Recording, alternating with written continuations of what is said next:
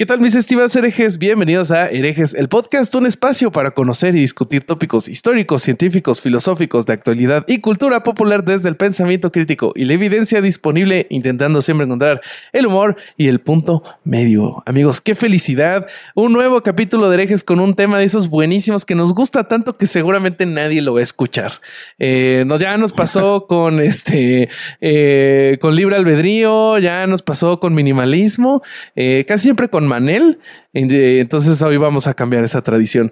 Eh, les voy a presentar a mis hermanos, coanfitriones, amigos, abogados del diablo y, y, ahora una periodista también. Comenzando por Alejandro Vázquez Espilicueta, el vasco campeón del mundo. Nueva presentación por cuatro años, tres años y medio. Qué poco, qué poco entusiasmo le pusiste. Pareciera sí. que esto es la segunda vez que lo grabamos y no la primera. Qué mal. Eh, pareciera que alguien interrumpió todo por una idiotez y entonces tenemos que hacer todo de vuelta, pero todo no fue el caso, ¿no? Todo por no, no. apretar el botón de. Claro, exactamente. Ah, o exactamente. sea, y, Estoy, y, y, quién fue quien Estoy, no grabó? Yo no dije nada.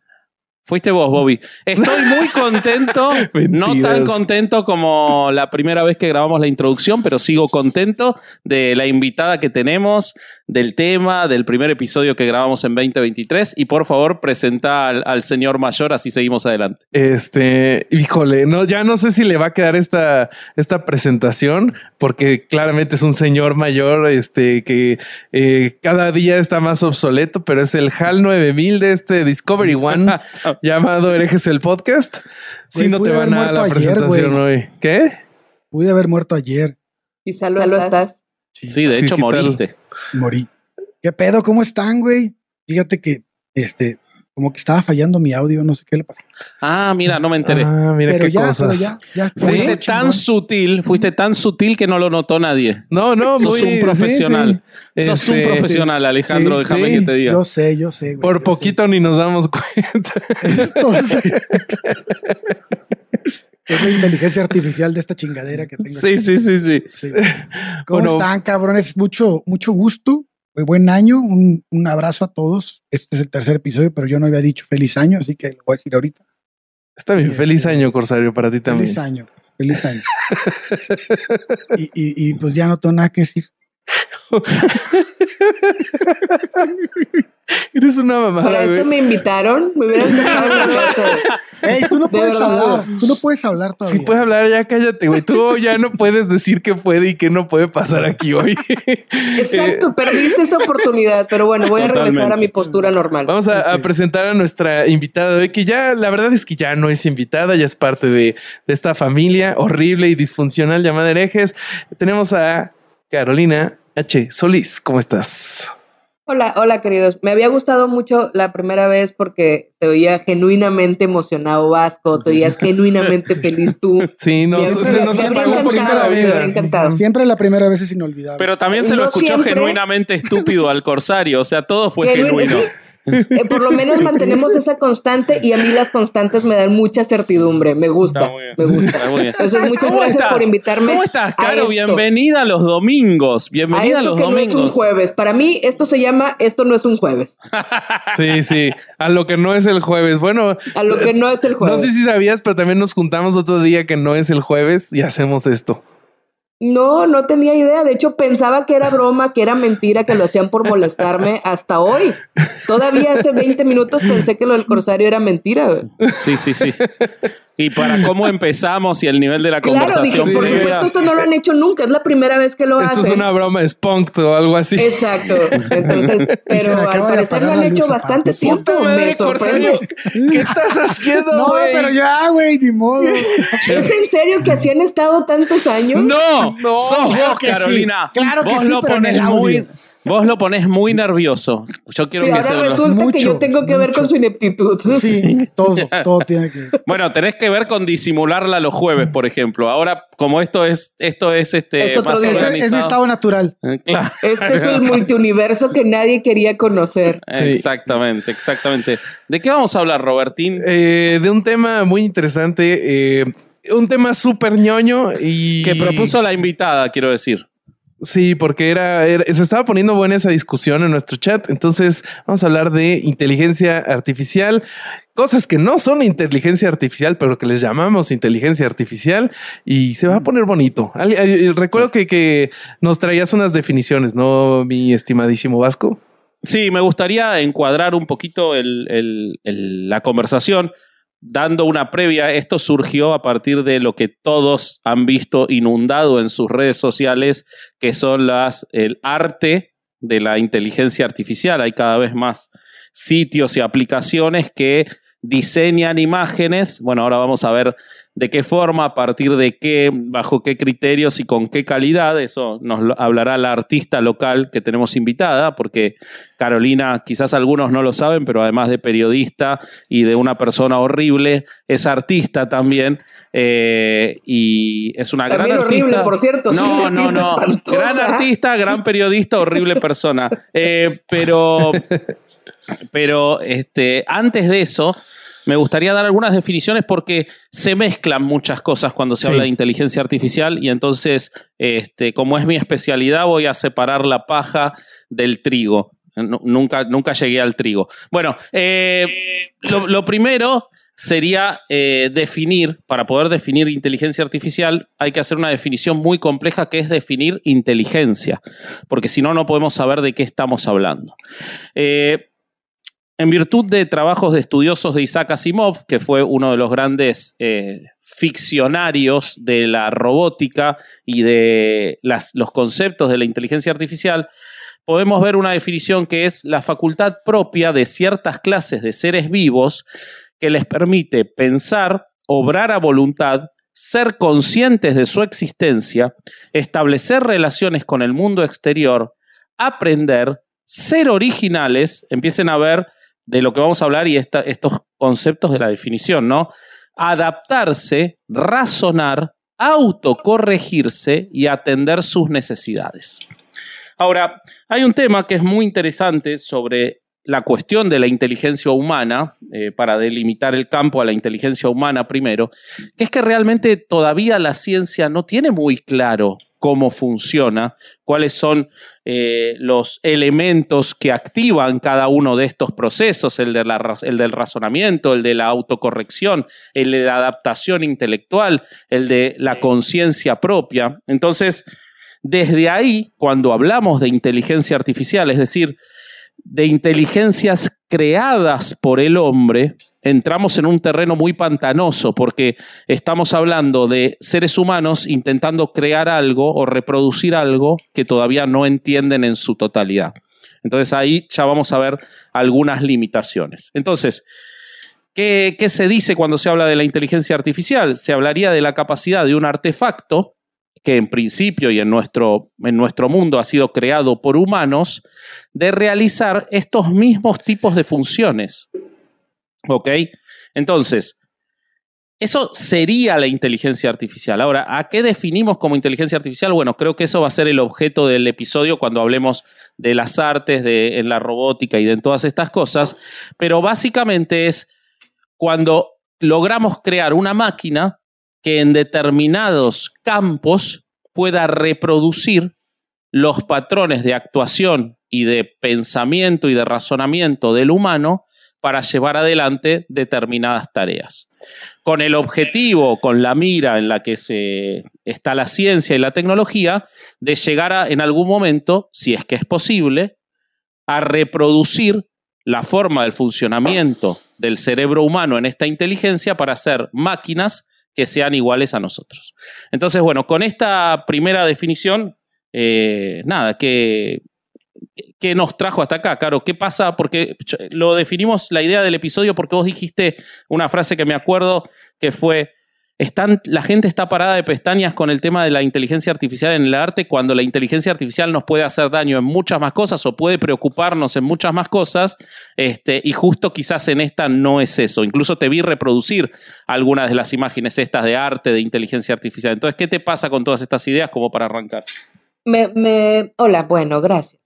Me causa mucho conflicto un montón de cosas. Por ejemplo, eh, a mí cuando empecé a investigar este asunto de Lensa, que es la, aplicación esta que se puso medio viral, que todo, que gran parte de la gente hizo sus, sus dibujitos y su arte de, de, le, dabas fotos, que que ese era también un tema, le dabas acceso a 10 fotos o 20 fotos, una cosa así, y a partir de esas fotos eh, realizaba una especie de artes, ¿no? Para, para de tu personalidad. Entonces, de, entrada, el, primer punto era, ¿por qué le das acceso a, a, tus fotografías y tiene acceso a todo? Como si no se lo hubiéramos dado ya a la app que nos hacía ver viejitos, ¿no? O sea, sí, te lo dimos así un chingo, como no se lo diéramos a todo lo que le decimos, aceptar, aceptar, aceptar, a Amazon, a los filtros de Instagram, de Snapchat, todo, todo. todo. Y además como si nuestra vida fuera tan interesante como para que alguien nos estuviera checando. Pero, pero además antes se lo dábamos a la sección amarilla y todo el mundo veía a todo, claro, y les dabas datos y les dabas un montón de cosas. El Corsario haciendo su comentario de viejito como señor adulto que es. Me parece muy bien. Sección sin luz. Me parece hermoso que lo haga sin luz aparte. Por supuesto, porque se ve como de los 80. Te queda bien, te queda bien, te queda bien. Él está ambientado, es vintage. El Corsario es vintage.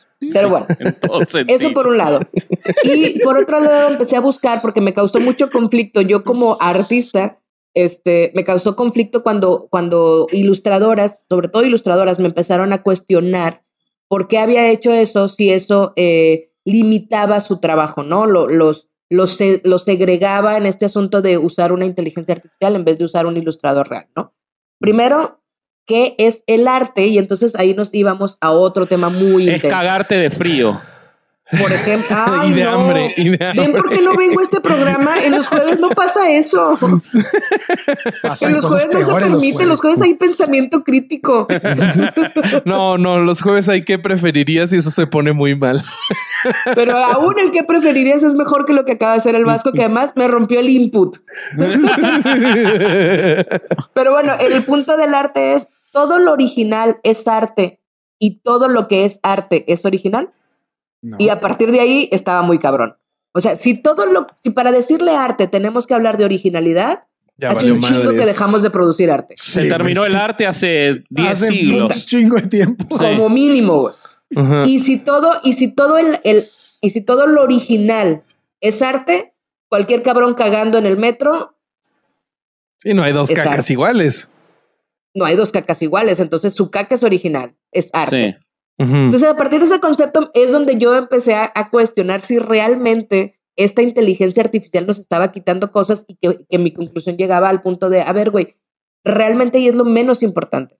En el arte hace un chingo que dejamos de ser artistas para crear cosas nuevas y lo único que hacemos es tomar inspiración de un montón de espacios y construir a partir de esa inspiración en la literatura, en la pintura, en la arquitectura, en todo lo que se nos ocurra. En el cine, en el teatro, por supuesto. Por eso cuando la gente pone en Twitter, soy el único que, no me importa que sigue, no eres el único.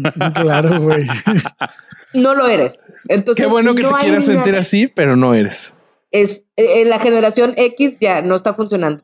Y entonces, por ejemplo, yo pensaba, yo que escribo además, recuerdo una anécdota de eh, Pérez Reverte, cuando le escribió La Reina del Sur, yo soy muy clavada con las entradas de los libros. Me mamas, o sea, la primera línea debe ser una bomba y ahí me vas a tener todo el tiempo, ¿no? Entonces me acuerdo de muchas entradas. El libro de, de, Reverte dice, cuando sonó el teléfono, Teresa Mendoza supo que iba a morir.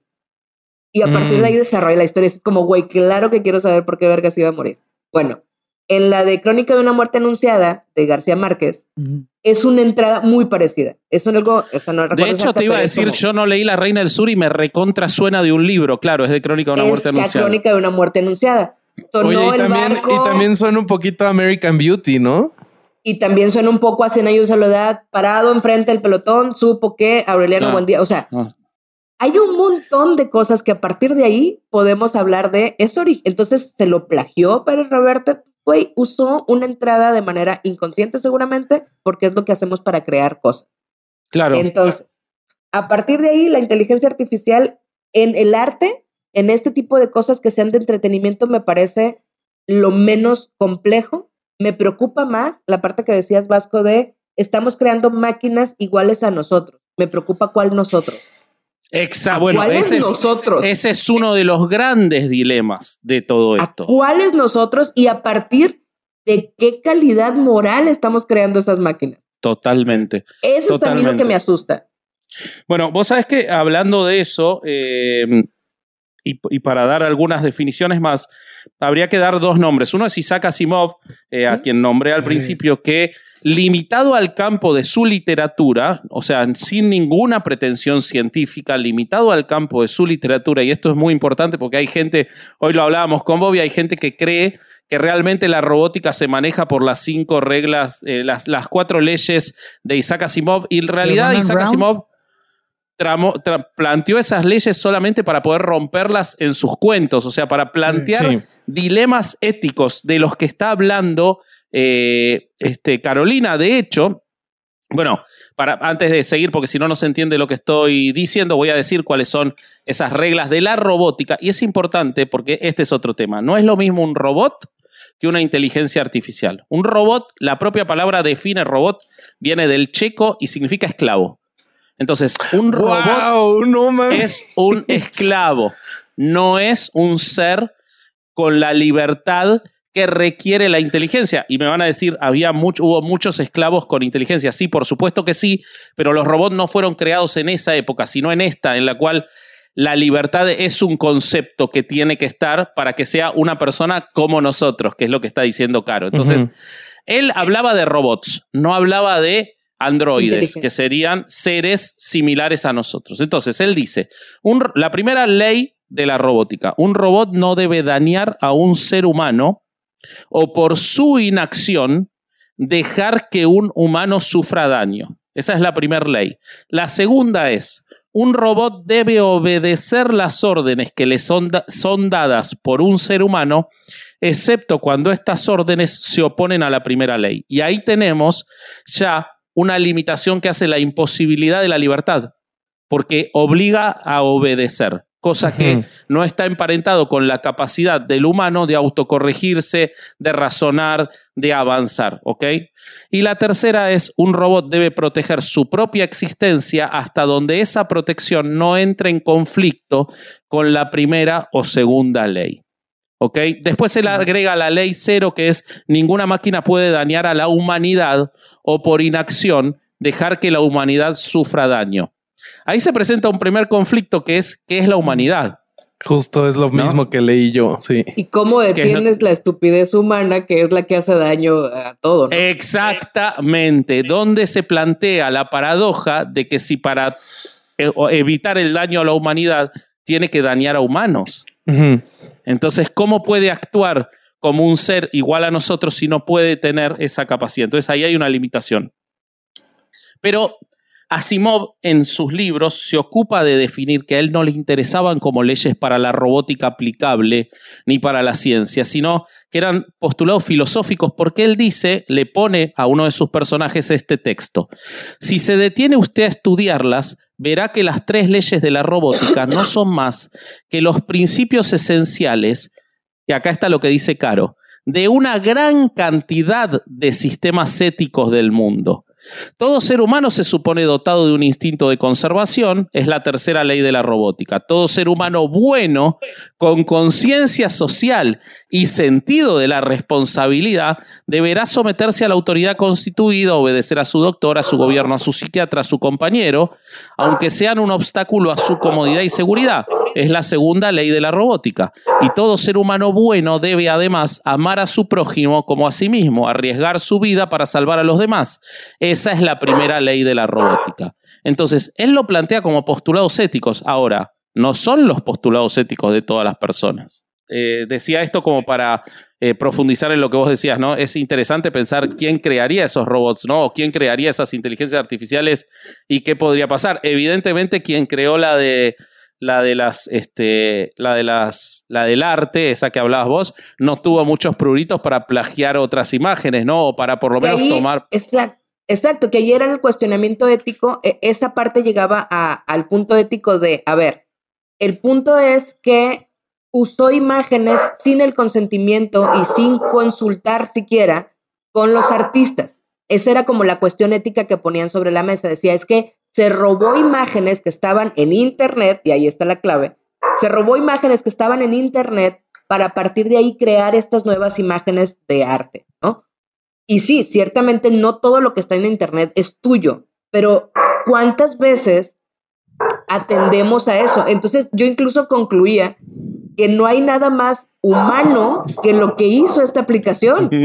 O sea, si realmente quieren parecerse a los humanos la inteligencia artificial, Lensa es lo más humano posible. Se robó lo que pudo, a partir de ahí creó una imagen, monetizó cuando pudo monetizar y además hizo eh, lo que cualquiera haría con el, el argumento de la inspiración lo tomé como inspiración. oigan, ¿y no creen que debido a que nuestro cerebro funciona reconociendo patrones, tenemos que crear a huevo este, este tipo de, de, inteligencia artificial que reconoce patrones? O sea, no hay otra manera de que nosotros entendamos la adquisición de conocimiento.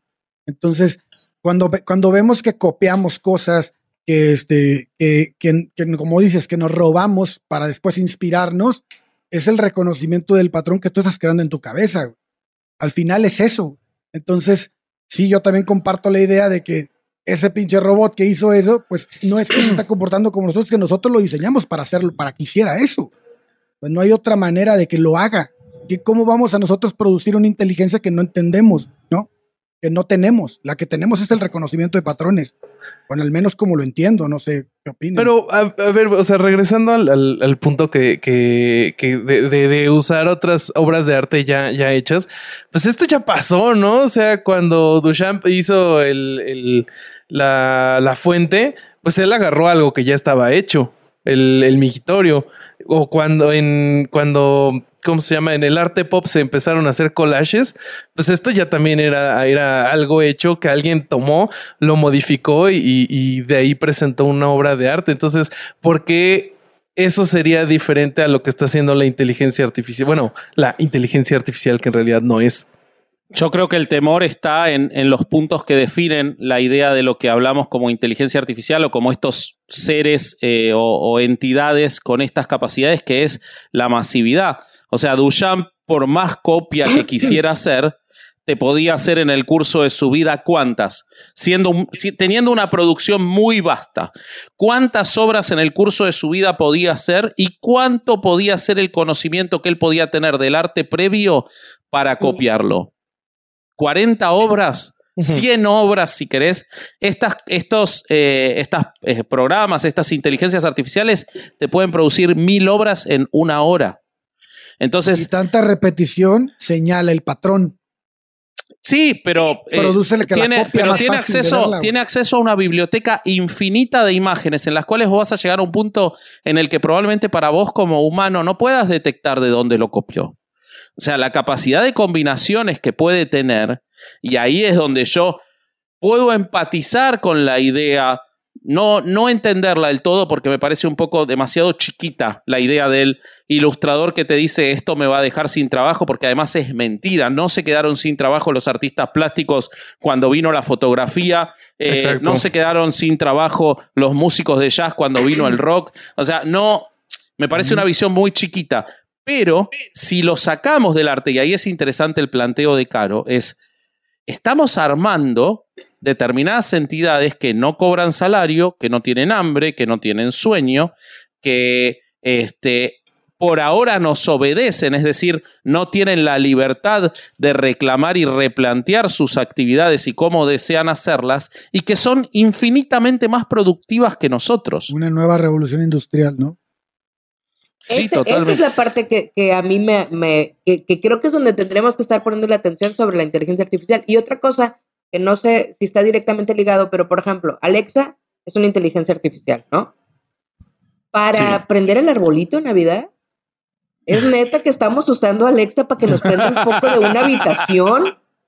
Alexa, búscame en Netflix. Güey, neta, esto también me parece que habla mucho más de nosotros como sociedad y que nos lleva a un límite, ok, por un lado está esta inteligencia que crea arte en masa y copiado y, y con, ideas de muchas y como decías Vasco, es, imposible encontrar exactamente a qué lo copió porque copió 7 millones de imágenes a las que tuvo acceso. Entonces, realmente ni siquiera está replicando nada que otra persona pudiera hacer igual.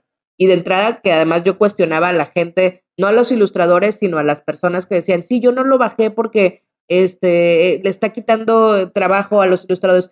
¿Cuándo en tu perra vida le has Le diste comprado trabajo a los un, ilustradores. ¿Cuándo- un cuándo- ilustrador? ¿Cuándo fuiste con un, pintor que, este, especialista en óleo que te hiciera un retrato? Jamás, Nunca. mamón, jamás. Porque Pero- no vas a pagarle 60 pesos.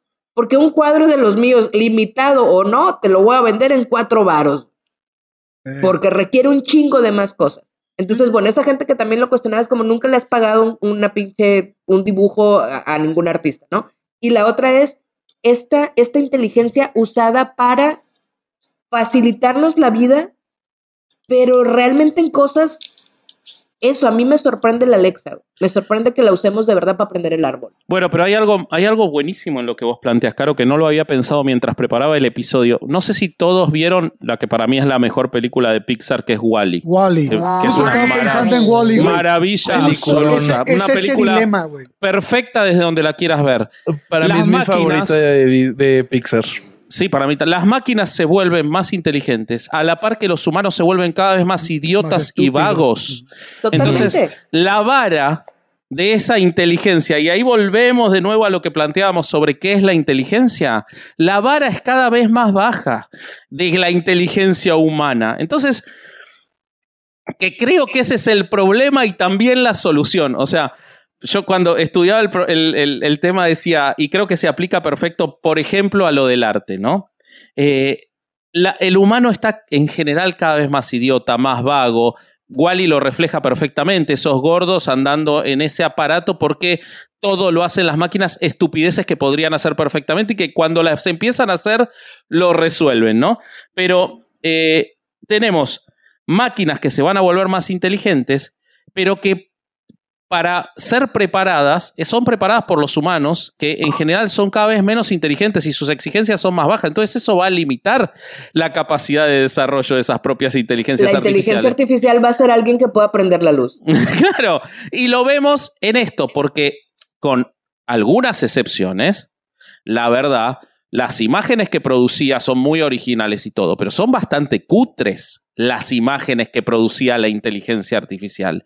Porque sin lugar a dudas, quien lo programó sabrá mucho de programación, pero no creo que supiera mucho de, arte clásico o del buen gusto en el sentido estético. Entonces, la carga estética, que es algo tan humano, la carece absolutamente. El- son imágenes feas, pero no feas de a mí me parecen feas, son cutres, son, son groseras, no son imágenes finas, Son delicadas. nacas.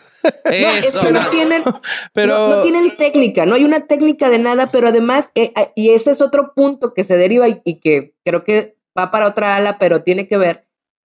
Además, nosotros les proporcionamos esas fotos. claro. Por supuesto, eliges las mejores fotos, las fotos en las que hegemónicamente te ves mejor o crees que te ajustas más a lo que te dijeron que debe ser. Sí. Entonces, por ejemplo, claro. a mí, por supuesto que me blanqueó. En un chingo de fotos me blanqueó. No bien era la cabrón. inteligencia, era la Tinus, boluda. Era Latinos, me blanqueó. Y, y además me afiló la cara, me quitó esta madre, hizo lo que nosotros le hemos pedido sistemáticamente a las redes y, a lo, Claro. y lo que hemos mostrado. Me hizo un cuello de metro y medio maravilloso. Yo en Venus del Milo. O sea, muy, muy, porque nos, nos, nos está dando, o sea, lo que, lo que realmente cautivaba, creo yo, de esas imágenes, y obviamente reserva de que alguien más le hubiera parecido. era una estéticamente lindo, papacho al ego. era una papacho al ego. No era la técnica, no era la. No era. Güey, en una me puso como hada, vete a la verga, como hada de bosque. Tenía yo un ala y aquí un. No mames, en la vida me hubiera imaginado eso. Pero es un golpe al ego porque estéticamente nos puso bien hegemónicos a todos. Pues, por supuesto que le dijimos que sí. Eso, un artista, un ilustrador, no, un, un ilustrador que realmente quiera hacer algo que Sí, sí, sí. muestre víscera, pues no lo va a hacer. Ahí estamos Pero- hablando del esclavo y del robot, y no estamos Exacto, hablando de una ese es un verdadera inteligencia. Ese es un Estamos hablando de Velázquez trabajando para la corte pintando lo que querían. Y no de, de Velázquez o de, o de este, Goya pintando los demonios de Goya, que era lo que quería pintar. Entonces, Exactamente. ahí claramente vemos que cuando hablamos de inteligencia lo estamos sobrevaluando un poquito. Sí, Sí, no, justo- es una esclava, una esclava de nuestros egos. Exacto. Sí, justo, exacto. justo, justo sobre ese punto eh, y, y sobre que este, estos algoritmos que en realidad no serían una verdadera inteligencia artificial para que funcionen, necesitan a una persona. Y, y siguiendo con lo que estamos platicando, yo me encontré, güey, que Jason Allen, un, un gringo, eh, tomó una ilustración que hizo usando inteligencias, bueno, estos, estos programas, y fue y ganó el primer lugar en la Feria Estatal de Colorado en la categoría de arte digital. Es más, se los voy a, se los voy a mostrar para que vean la, la, imagen que hizo este señor. A la madre, no, no lo puedo. Aquí está. Pero ahí sí es plagio. Pero porque plagio es, es, o sea, no es algo que se haya hecho hecho antes. A ver, él tomó, entonces no entendí, él tomó una de las imágenes. El tipo se, eh, se especializó en uno de estos este, programas y se puso a escribirle y a probar diferentes cosas hasta que obtuvo la imagen que él quería. Ah, ya. Pero eso no es una forma, pero perdón, eso no es una forma, de cierta forma, no está usando elementos que le da una herramienta para hacer un, una, para hacer arte. Para hacer arte. Sí, lo está creando. Lo está creando a partir de algoritmos. yo estoy de acuerdo con eso. O sea, ¿qué diferencia hay entre esto y entre una cámara fotográfica? Vas y tomas, igual y es algo que ya existe, pero les, eh, necesitas el input humano para que, que funcione o los programas que hacen eh, animación o, Photoshop o todos esos, esos funcionan con ceros y unos. Nosotros lo vemos de una forma más fácil para nosotros, para interactuar, en la cual creemos que dibujamos, pero nuestro dibujo, el programa lo está traduciendo al lenguaje informático, entonces realmente le estamos cargando datos eh, que no le veo mucha diferencia realmente. No, no no veo por qué no sería su arte si otra persona no podría haber dado exactamente la misma carga con los mismos criterios estéticos. Es algo personal de él haber logrado y justo el criterio estético, al final de cuentas, él supo encontrar en dónde quitar, en dónde poner, en dónde subir, en dónde bajar para ajustar, que eso es lo que se hace también en el arte, digamos, manual, no, no, no digital. Y, yo, que no soy una gran artista, eso lo tengo clarísimo, pero en el sentido de a ver, yo me meto a páginas a buscar referencias y le llamamos referencias para quitarnos esta carga de que las estamos copiando. Copiando, vilmente. Pues estoy copiándolas, porque esas referencias se quedan. Todo lo que haces cuando ves, por ejemplo, en Pinterest o páginas de arte, todo se te queda, consciente o inconsciente, se te quedan cosas. Sí. O sea, yo separo, tengo carpetitas en donde separo cosas y eventualmente voy a usarlas. Claro, voy a usar unos cuadritos en una y otras rueditas en otro y otros eh, colores en otro, pero al final de cuentas esas referencias ya existen. Yo no puedo y no y, yo no puedo crear nada de original en el estricto sentido. Y la inteligencia artificial tampoco va a crear nada original en el estricto sentido, porque ¿de dónde diablos lo va a sacar? Totalmente. tiene que sacar de algo que le hemos dado nosotros. Porque además segmentamos todo el arte. Bueno, si, si yo lo puedo analizar a partir de la música, si lo, si lo pones, por ejemplo, en los 70 tenían un sonido específico. Sonaba la batería de cierta manera, el ritmo tenía ciertos compases con ciertos este, tiempos y todo. Y, y en, si te vas a los 60 pasa lo mismo. ¿Y qué están haciendo las computadoras de ahora? Por ejemplo, si tú agarras un, este, no sé, un Logic Pro o un Addictive Drums para hacer las baterías, ya te vienen los presets de esto es en tal año y esto sonaba en tal, y tú puedes mezclar. Entonces, pues es muy fácil ahora y, hacer, hacer fusiones de música y más para una persona que probablemente no tiene los estudios que tenías antes para hacerlo y porque ya lo tienes todo en, el, en, el en una suite virtual. Exactamente. Entonces creo que esto pasa en todo, en todos los, en todos los tipos de arte que hay. Pero de nuevo, estamos muy lejos. pero, esto para mí es una herramienta para hacer arte. Exactamente. Sería inteligencia artificial y sería un poco preocupante, yendo al punto que inicia la conversación y lo que planteaba Caro, si vos te sentaras y le dijeras, eh, bueno, yo voy a tocar la guitarra computadora, vos arranca con la batería, vos dale. Vos dale a la batería para este ritmo de guitarra y yo toco la guitarra y la, y la compu hace toda solo y toma decisiones hasta que en un momento te dice, ¿sabes qué? Yo también toco la guitarra mejor que vos, así que mejor correte y canta. Y después te dice, ¿sabes qué? Se escucha el timbre, llega su amigo con un bajo y. Yo tengo el registro de todas las voces que existieron en la humanidad y yo también puedo cantar mejor que vos. Y entonces se acabó la banda porque la computadora adquirió la capacidad y la inteligencia artificial para hacer todo ella sola. Me parece que estamos. no, entonces no sería inteligente realmente. Me parece que estamos tan lejos de eso que realmente plantearlo como una preocupación, más allá del el punto chiquito de, eh, a ver, por ejemplo, en el mundo de la historieta, que es algo que yo conozco bastante, a principios de los 2000 se intentó hacer, eh, dibujar historieta con, eh, que, pareciera que imitara lo que es, por ejemplo, Toy Story o toda esa animación más digital. Y fue un fracaso, porque el lector no le interesa ese tipo de dibujo en ese tipo de segmento de, de, de producto. Entonces, creo que puede haber un nicho para el que quiera su libro, eh, eh, eh ¿cómo se dice? Este, Digital o en, papel. Eh, claro, o, es, o dibujado por una persona. Me parece que es una preocupación excesiva para algo muy chiquito. Ahora, volviendo al punto original, la preocupación es si seguimos avanzando en esto, ¿qué nos va a pasar en el resto de los planos de la vida? ¿Qué va a pasar cuando lleguemos al punto de que podamos, perdona, cierro la idea, Bobby, para, para poder este, dársela, pasarle la pelota a ustedes?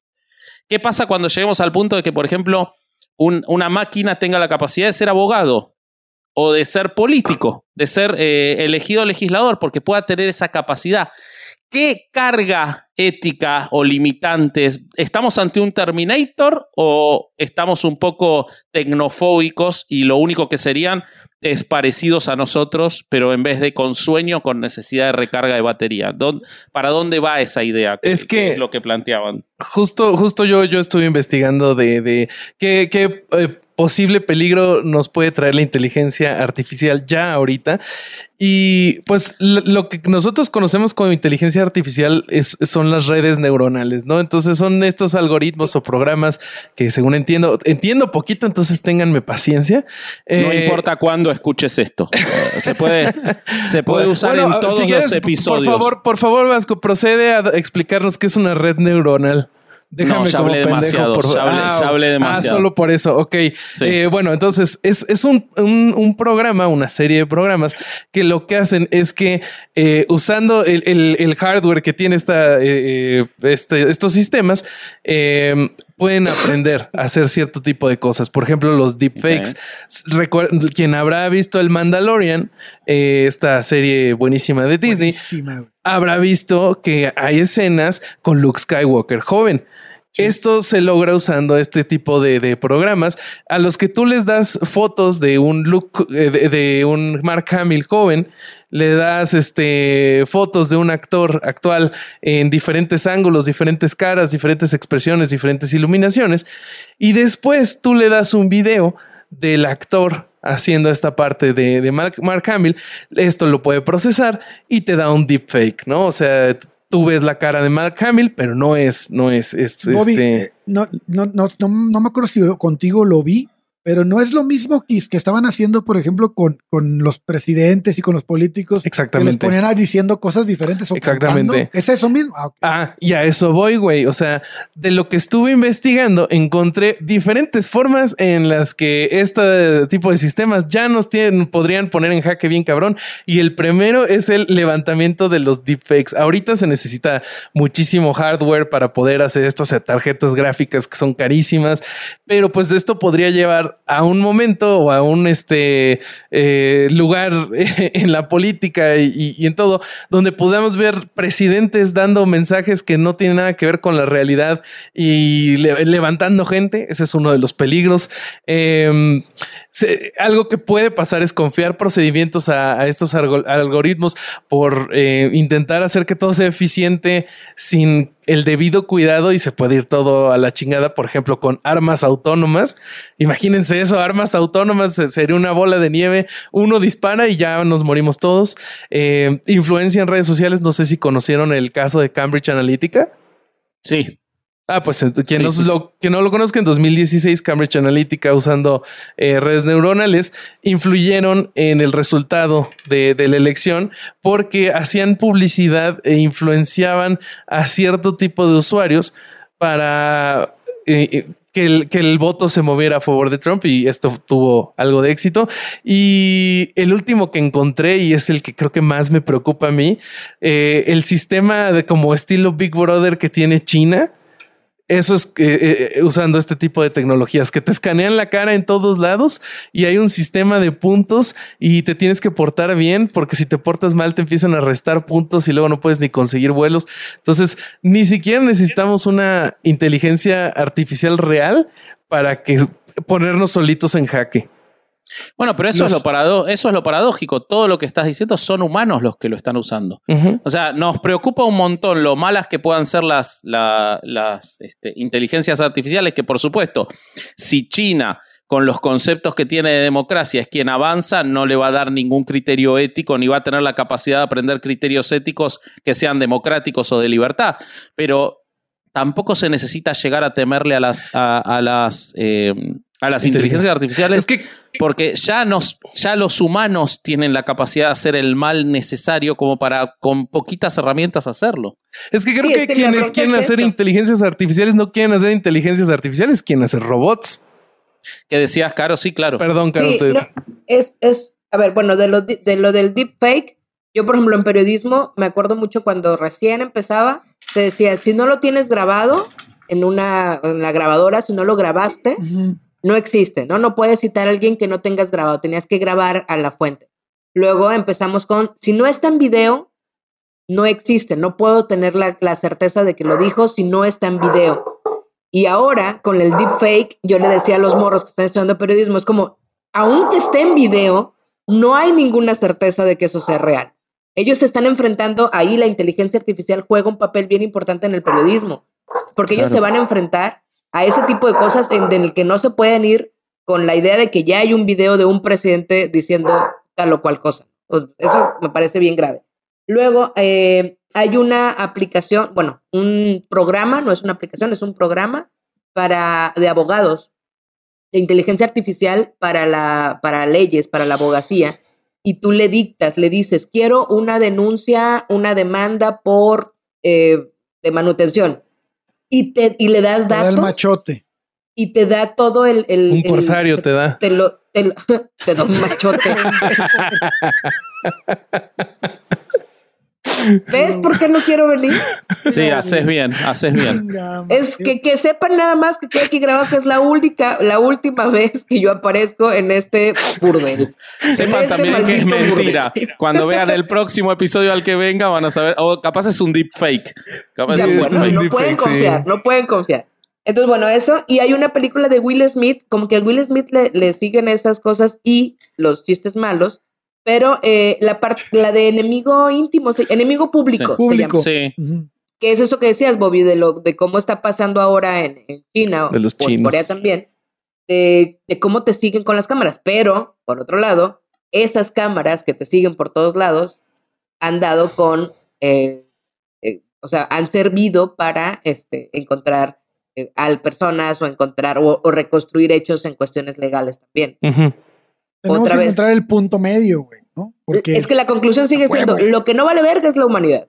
Exacto. ahí están los AirTags, ¿no? Que, que, te mandan esta, esta señal al celular de Apple. ¿No lo han visto? Sí. No. Güey, los ponen en los carros y los utilizan para secuestrar gente, güey. Sí. Porque ah. entonces saben en dónde estás en todo tiempo y dónde va tu vehículo, güey. Lo, lo usan para Qué eso. Locura o sea, la inteligencia artificial está chida, la gente no está tan chida. Está de la verga, güey. Sí, claro. Bueno, es que quizás la esperanza sería al revés, ¿no? La, esperanza es la Tomen el control. que sean mejores que nosotros. Que tomen el control, por supuesto. Si, si respetan las leyes de Asimov, que ya sabemos que ni siquiera se tienen en cuenta, o sea, es un chiste, ¿no? Ni siquiera se tienen en cuenta, pero supongamos que sí tuvieran el control, eh, o sea, que sí desarrollaran una inteligencia en la cual tuvieran empatía y tuvieran conceptos de seguridad, de libertad y de todo, capaz estamos mejor que con el desastre que hacemos. Le vamos a volar la chompa Vasco porque su paradoja va a ser para poder sanear esto, tengo que deshacerme de este virus y el virus somos nosotros. Eso es verdad. Hay una imagen muy cabrona de cómo se ve el cáncer en las personas y cómo se ve las, las células, cómo lo va invadiendo. Y hay una imagen del planeta y cómo nos vemos nosotros y se ven iguales. Y si te vas al macroplano, hay una imagen del universo de cómo están. Somos nosotros el pedo. ¿No será que por eso nos da tanto miedo la inteligencia artificial? Porque sabemos lo nefastos que somos nosotros. Es y como que los aliens. Pensamos que, van a ser como nosotros. Exactamente. Sí. Pero nosotros solo vamos a hacer el exterminio de nuestra propia especie, güey, no de Por supuesto, pero Bobby, te, dejaste pasar, no sé si solo lo haces los jueves, pero el refrán aquí iba cantadito. Ah, no mete refranes los domingos, los guardan todos para los jueves. No. Para, si quieren, para ir dándole un cierre a las ideas, hay un punto que nos quedó pendiente que es. Venimos hablando de esto no es inteligencia porque no, no se ha logrado desarrollar, esto sí sería o cómo sería, qué pasaría, bajo qué criterios éticos. Pero hay un punto que es eh, que se viene planteando hace casi 100 años en la, en la ciencia, que es, ¿qué ocurriría si llegamos al punto en el que alguien logra desarrollar una inteligencia artificial con las capacidades reales de la inteligencia humana, es decir, de razonar, de autocorregirse, de, de, ejercer su libertad, de defenderse, es decir, que sus únicos criterios para detenerse ante un accionar malo eh, o de actuar eh, con empatía sean los autogenerados y no los que se les pusieron en la programación, ¿cómo haríamos para detectar que eso existe? ¿Ok? Y entonces ahí entra una de las mentes más brillantes del siglo XX, eh, Alan Turing. Alan Turing, el, el, que en una película más o menos, pero que pueden ver, interpreta a Benedict Cumberbatch y cuenta la historia me encanta como siempre lo dices mal. Bueno, Cumberbatch, Cumberbatch, no importa. Eh, este, eh, tampoco se llama González. Doctor Strange. Doctor Strange. Él eh, muestra cómo de ese científico logró desactivar la máquina que tenían los alemanes para enviarse mensajes secretos. Pero él fue mucho más y es considerado el padre de la inteligencia artificial porque desarrolló lo que es el test para descubrir si un ser es una inteligencia artificial o es un ser humano. Eh, y Ale tenía algo de eso. ¿Querés contarnos, Ale, cómo fue ese tema? Bueno, este, yo lo que, lo que investigué fue que Alan Turing desarrolla un, este, un trabajo, realiza un trabajo que se llama, es un artículo más bien, ¿no? Que va a pasar a la historia de Computer Machine and Intelligence, en el que se preguntaba si las máquinas podían pensar. Eh, él aquí este, comienza, pues prácticamente, pues la, la, cuestión que nosotros estamos planteando aquí, ¿no? El, el, hecho de que hasta dónde es, hasta dónde está, es, está considerado pensar, güey, para nosotros. ¿Qué es pensar y, cómo funciona? Por eso yo llevaba hace rato a la mesa lo de los patrones, porque finalmente el hombre utiliza eso para pensar el, hombre reconoce patrones y es por eso que, bueno, no sé si estén, la gente que nos escucha está acostumbrada a, entender cómo funciona esto en el cerebro. Y es que desde cuando estamos en el, ya lo habíamos hablado alguna vez, ¿no? Creo en el podcast de que estamos sentados ahí. Pero Caro no lo escuchó, no te preocupes. Y vemos, ah, sí, cierto. Y vemos el azulejo y de repente refleja una cara el azulejo. Y ves como que la forma de alguien. Bueno, está reconociendo el patrón de algo que pues tú ya viste. ¿no? En sueños el ser humano solo ve cosas que, solo sueña cosas que ya vio, ¿no? Previamente, no inventa. ¿Por qué? Porque es un reconocimiento de Entonces, cuando esto se lleva a la tecnología, entonces, este, probablemente te llega a, si esto lo llegamos a, este, a llevar a una máquina como lo hace el cerebro humano, estaremos hablando de inteligencia artificial. Y a mí me, me parece muy interesante el trabajo que después realizan este eh, Miskin y McCarthy, no sé si, si, los, si los llegaron a ver en 1956. Yo me tomé un café con ellos recién. Ah, muy Antes de hacer el episodio, sí. Eh, bueno, ellos fueron los que acuñaron el término de inteligencia artificial. Okay. Durante Dark Mode Summer Research Project and Artificial Intelligence. No mames.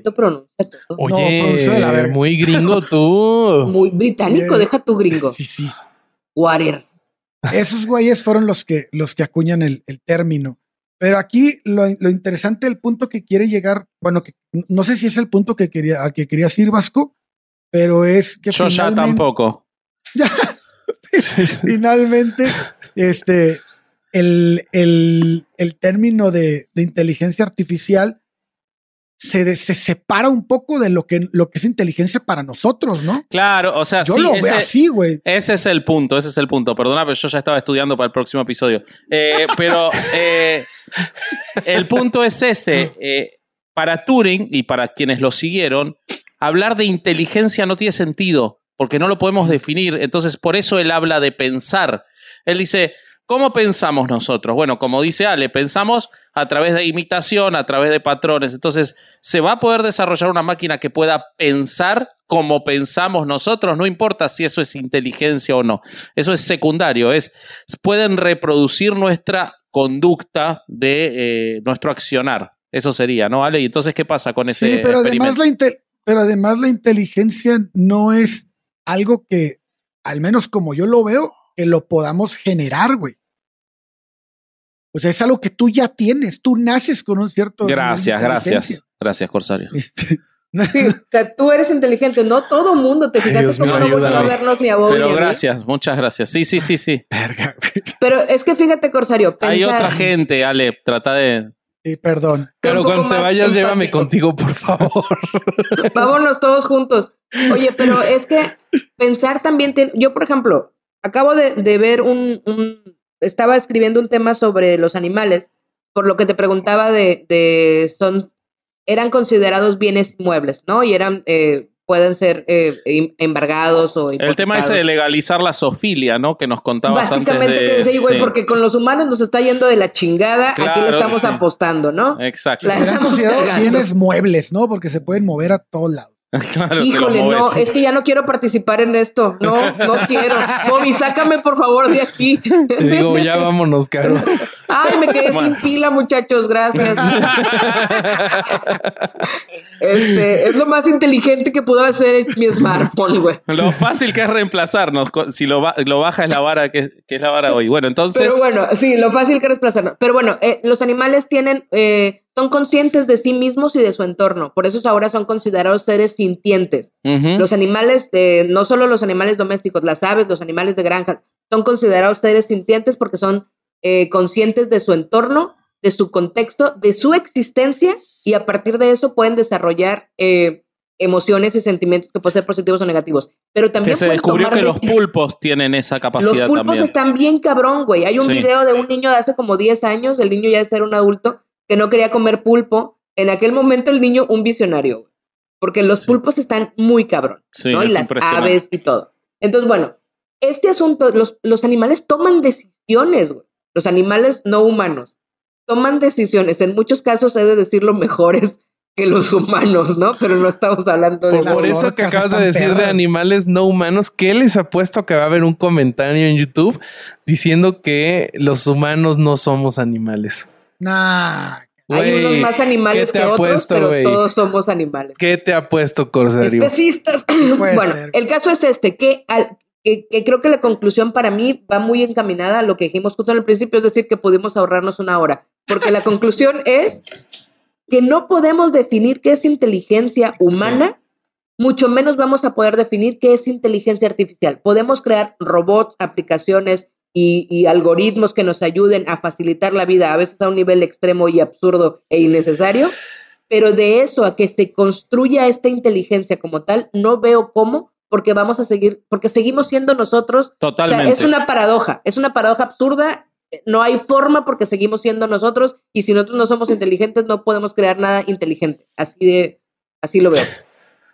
Sí, sí, sí. De, hecho, hay, hay muchos científicos que plantean eso, que es no, no tenemos la capacidad de crear una inteligencia artificial porque no tenemos ni idea de qué es. Podemos hacer buenos imitadores y está por verse si pueden llegar a desarrollar una ética propia y todo, porque los limitantes somos nosotros y somos tremendo cáncer, como vos decís, y lo vamos a hacer sobre esos, sobre esos seres que creemos también. Entonces es este. Creo que meteríamos contextos, porque la gente depende de sus contextos para tomar decisiones y cómo metes mil, mil millones de billones de contextos. Creo que a veces nos preocupamos de más por cosas que después no terminan ocurriendo, lo hacemos en todos los ámbitos de la vida, otra limitación de nuestra inteligencia, ese miedo, y creo que hay un poco de tecnofobia en la idea esta de, la, de las inteligencias artificiales, pero bueno, está por verse. A lo mejor nos reemplazan a todos en nuestros trabajos. Lo que no se sabe es si nos reemplazan a todos, ¿para quién van a trabajar, no? Que es otro punto que no está muy resuelto ahí. Pues si aquí nos eh. reemplazaran a tres, yo estaría ya de gane. Eso sería realmente inteligente. este, pero acá hay un deep, no hay un deep fake, acá no hay nadie más falso que el Corsario, así que el Corsario es un deep fake. Este. Claro, porque así funcionan los deepfakes, Corsario. Sí, exacto. Mi abuelito de 78 lo entiende mejor, Corsario. Te amo, Corsario, eres lo máximo. Güey, la inteligencia artificial del único lado donde no se debería de quitar es de la medicina. Creo que está haciendo un papel cabrón. A ver, por ejemplo. pues en el cine también estás todos los robots que hacen, que están operando, güey, a distancia y la madre, que están este, ya eh, pre, no sé, como precargados. Operando a distancia como Reiki, o sea, de que hacen así. sí, sí, con cuarzos, güey. Te voy a mandar salud, tu cáncer se ha ido.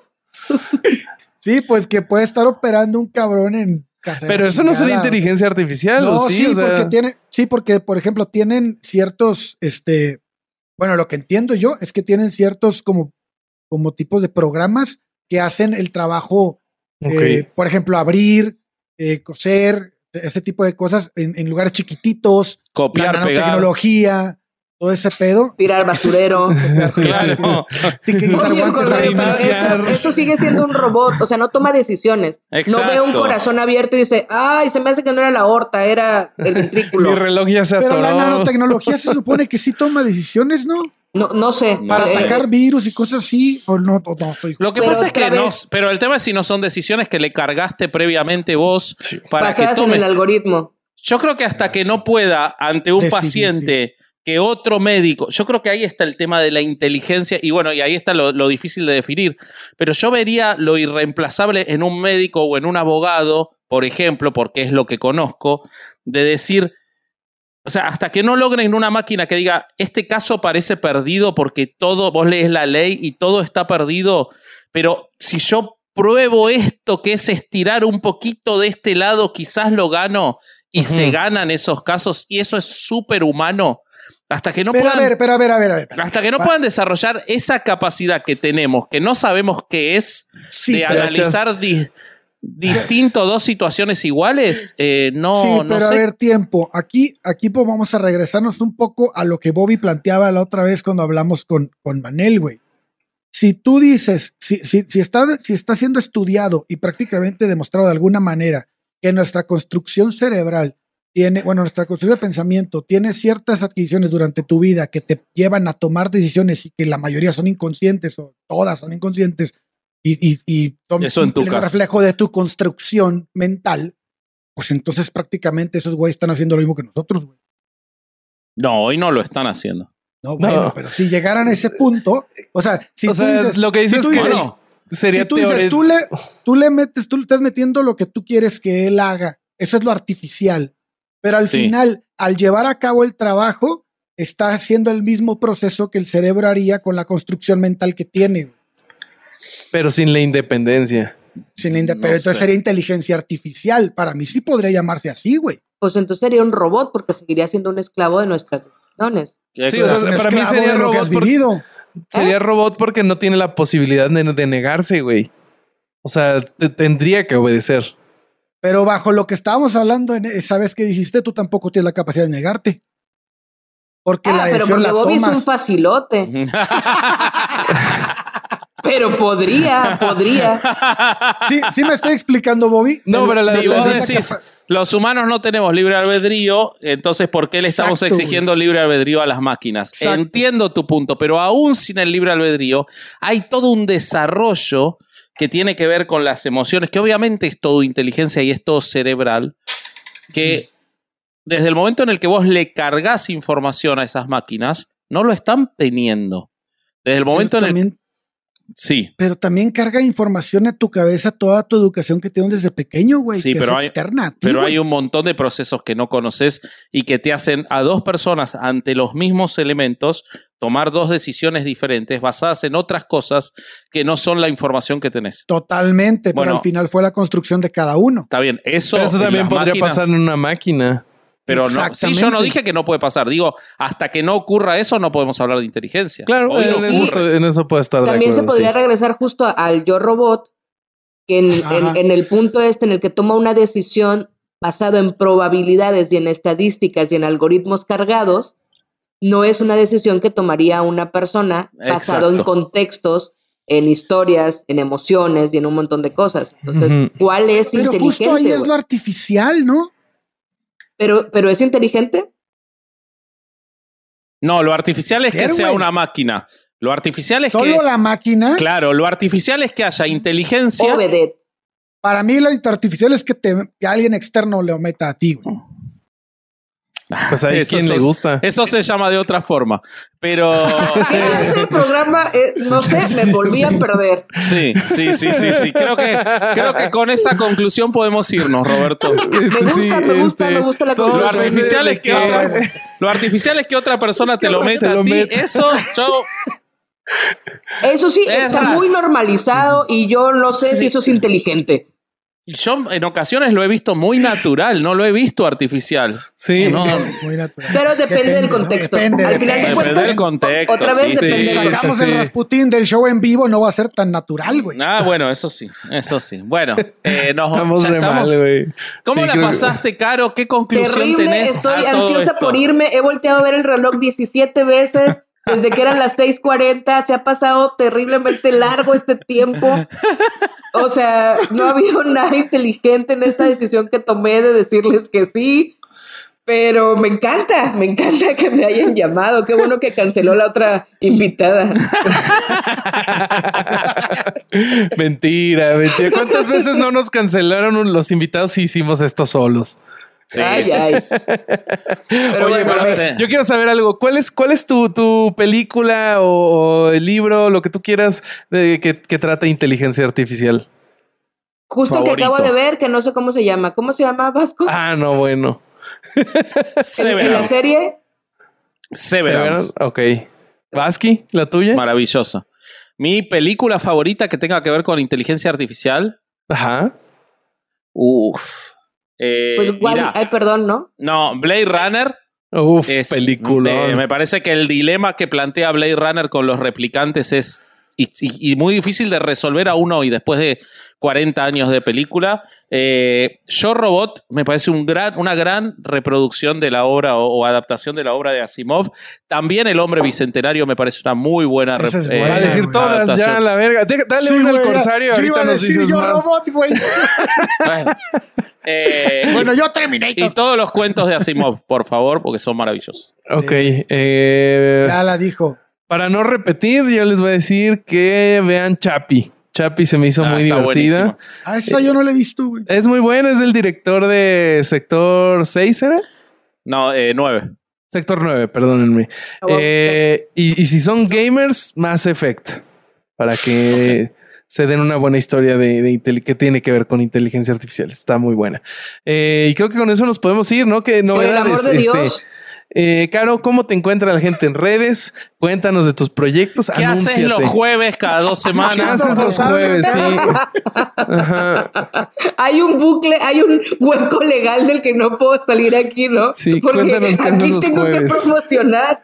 ¿Qué diablos hago los jueves? No, mira, los lunes tengo posta sin esdrújulas. Eso, Los martes tengo eh, ruido en la red, este, nadie me preguntó. Los miércoles estoy colaborando con Latinus. Y ya, los jueves y viernes, pues a descansar de este agobio Ah, que es la vida. horrible persona, horrible persona. Pero aparte, todos sabemos que donde más se divierte es con nosotros, ¿no? O sea, Sí, lo tienen claro sí. eso. Pero bueno, ella Dije, quiere- bueno, esto este se, va, va a ser un se disclaimer. quiere hacerla difícil, se quiere hacerla un difícil. disclaimer interesante que cuando fui a Ciudad de México, eh, fui a la lagunilla y en la lagunilla alguien me detuvo y me dijo, yo te conozco. Y dije, por supuesto, por mi sapiencia, por mi periodismo, 20 años de periodismo, Latinus, evidentemente me dijo, por herejes. Dije, claro, solo en la lagunilla alguien podría hacer esa referencia. Excelente, aguante, aguante persona de, la lagunilla. Entonces, bueno, sí. Hay gente y que redes sociales ya que, y redes sociales ya que no quieres decir qué haces los jueves. Carol H. Solís en todas, incluyendo TikTok. Eso, muy bien. Eh, Nosotros tenemos anuncios, amigos. Sí, eh, estamos subiendo mucho, mucho contenido a Patreon y nuestro Patreon cada vez se vuelve el lugar más importante para los herejes. O sea, eh, suscríbanse a Patreon. Les prometemos que cada vez vamos a tener más contenido de mejor calidad porque el 2023 es el año de Patreon de herejes. Nos, nos, estamos distrayendo muy poco en muchos otros lugares, así que Patreon va a ser el lugar donde más contenido vamos a subir que no sea abierto, se los prometemos. Así que ustedes suscríbanse, nosotros cumpliremos. Está caro en nuestro Patreon, está larva en nuestro Patreon, está el contenido que hacemos juntos, está el contenido que hacemos por separado. Hay más de 220 contenidos a hoy en Patreon, así que suscríbanse, no pierdan más tiempo en eso y síganos todos los jueves cada 15 días que estamos con esta nefasta, eh, pero que es brillante. Y no sé qué más, Roberto. Ah, eh, perdón, el merchandising, ya está el merchandising, ya, está, funcionando la página. Y Bobby al día de hoy ya le envió a los Patreon los stickers, ya se los envió. no es cierto, no es cierto odio. Porque los tiene Alejandro. Ah, no es cierto. Alejandro ya va a ir por ellos a la caja popular. Alejandro ya fue por ellos a la caja popular. ¿Cómo quedamos? ¿Por qué estar en la caja popular? Porque se me olvidaron, puñetas. Ah, ¿Por qué los llevaste a Querétaro si los tenías que repartir entre los Patreons? Porque me encontré fans allá y les di stickers. Tu ego está. Dos, el corsario y pato. Tu ego desbocado nos trae solo perjuicios. Esto es una cosa terrible. No lo puedo negar. Bueno, estamos en redes sociales de todos lados como Herejes Podcast. Eh, estamos en Twitter, estamos en TikTok, Instagram, Facebook. En el Facebook tenemos el grupo de Herejes Podescuchas. Vaya a ver los memazos. Y e individualmente estamos. Eh, síganos individualmente porque de repente a Vasco le da por hacer como eh, intentos de editorial. No sé cómo llamarle ese contenido. Está, está divertido. Descargas, descargas del momento serían este poluciones nocturnas. Le voy a poner poluciones, poluciones, mentales. Sí, exacto, exacto. pajas mentales del Vasco. Sí, pone sus pajas mentales ahí en redes sociales. Lo encuentra usted como vasco.hereje. El corsario de repente sube reels que le hace pato. Está como corsario.hereje. Todos los reels los hace pato, ¿eh? Sí, por, eso estoy diciendo. Eh, ah, porque el señor vive en 1983. No, porque Pato tiene el talento. Sí, sí, sí. Y yo eh, comparto memes no, de. No sube nada, comparto memes Él no sube nada, pero critica lo que subimos los demás. Es la especialidad de Roberto. No sube nada, pero nos critica a los demás. Bueno, a ver, describan ustedes y digan mis redes. Eh, ¿Para qué? Si no subís nada. entonces, y, para que vean cómo no subo nada, estoy en. ¿No? En bolas, ¿Eh? en pelotas. Ah. Vámonos de aquí, por favor. En la Ciudad de este México. este fue otro domingo, otro domingo de no ir a misa y escuchar herejes el podcast. Vámonos. Adiós. Dilo tuyo, Caro. Saludos a sus papis. Eso.